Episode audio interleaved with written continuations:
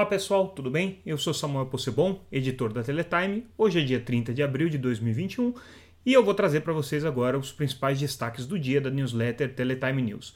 A íntegra de todas essas matérias você encontra lá no nosso site. Se você ainda não acompanha a Teletime, inscreva-se no nosso endereço www.teletime.com.br e fique ligado no dia a dia do mercado de telecomunicações. É simples e é gratuito. Entrando agora nos destaques do dia, vocês se lembram que há uma semana atrás a gente trouxe a informação em primeira mão de que o Tribunal de Contas da União havia tido uma reunião com a Anatel apontando indícios de ilegalidade no edital de 5G. O TCU tinha uma preocupação muito grande, principalmente com relação a algumas políticas públicas que foram estabelecidas no edital, principalmente a construção de uma rede na, na região amazônica e também uma rede privativa para o uso da administração pública.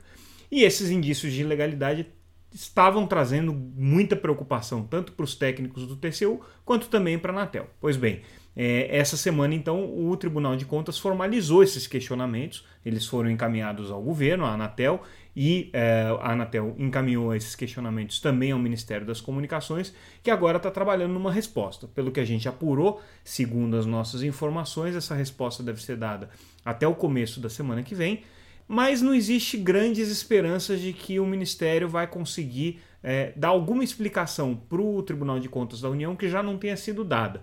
Isso porque o Tribunal de Contas questiona o Ministério, principalmente com relação ao detalhamento desses projetos, e o Ministério não tem esse detalhamento, não tem como apresentar isso agora, porque imaginava justamente que o detalhamento desses projetos para essas políticas públicas seriam feitos depois pela entidade responsável por operacionalizar é, essas metas do edital de 5G. Então, é, isso daqui não deve ser mais aprofundado do que já foi. O TCU também questionou uma série de questões relacionadas a uma possível pedalada orçamentária que estaria sendo dada com essas políticas públicas. Também questionou o fato de que é, essas políticas públicas deveriam vir por meio de licitações. Tudo isso tem resposta, mas é difícil que o Tribunal de Contas é, aceite essas respostas do Ministério.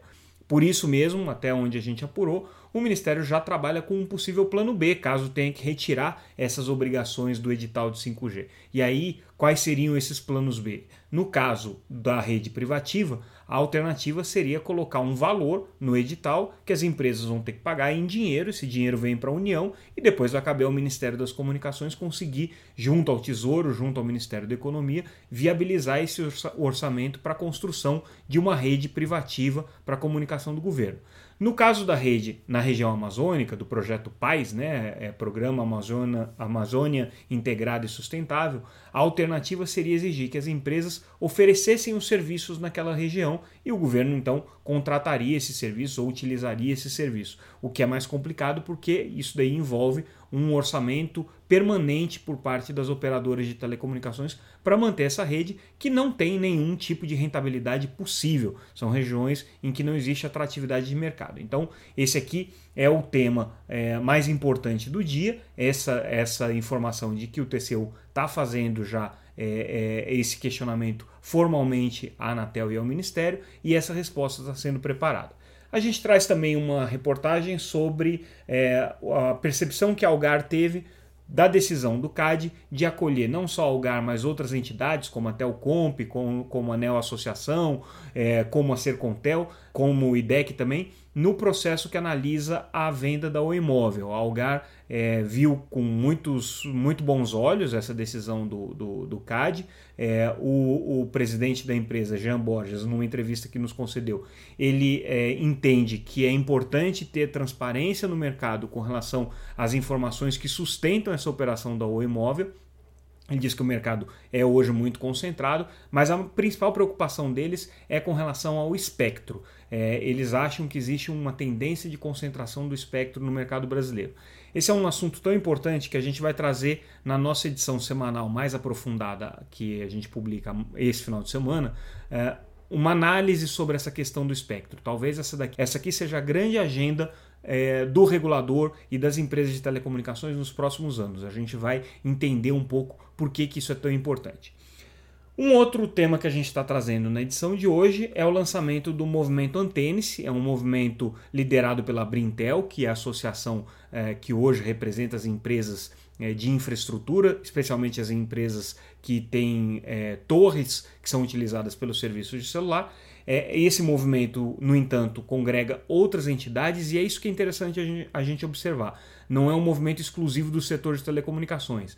É, é um movimento que reúne também a Brascom, que é uma associação do setor de TIC, a CNI, que é a Confederação Nacional da Indústria, enfim, é uma série de entidades que perceberam que sem antena não tem conectividade, se não tem conectividade, não tem desenvolvimento da economia digital. Então, esse movimento Antênice tem justamente o papel não só de é, explicar para as autoridades, principalmente as autoridades municipais, a importância de você ter legislações mais flexíveis para a instalação de antenas, como a importância de você conseguir fomentar a conectividade e que para isso você precisa de infraestrutura de torres e antenas. Outra informação importante referente ao CAD é a aprovação sem restrições das vendas das torres da Telsius é, American Tower. É uma operação que aconteceu já há algum tempo. O CAD tinha que é, analisar esse caso e a Superintendência Geral do CAD agora deu o sinal verde.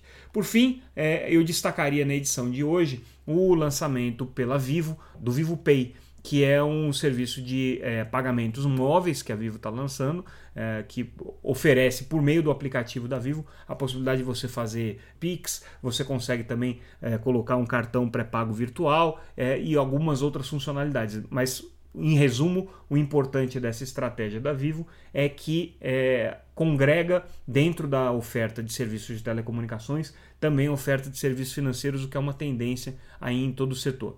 É, indo adiante, a gente tem uma reportagem sobre o balanço da Nokia, é, e isso é importante porque a Nokia está recuperando receitas, então teve um, um desempenho é, relativamente positivo aqui para a região da América Latina. E a gente destaca também é, dois artigos que estão publicados agora na, na, na, nessa edição da Teletime.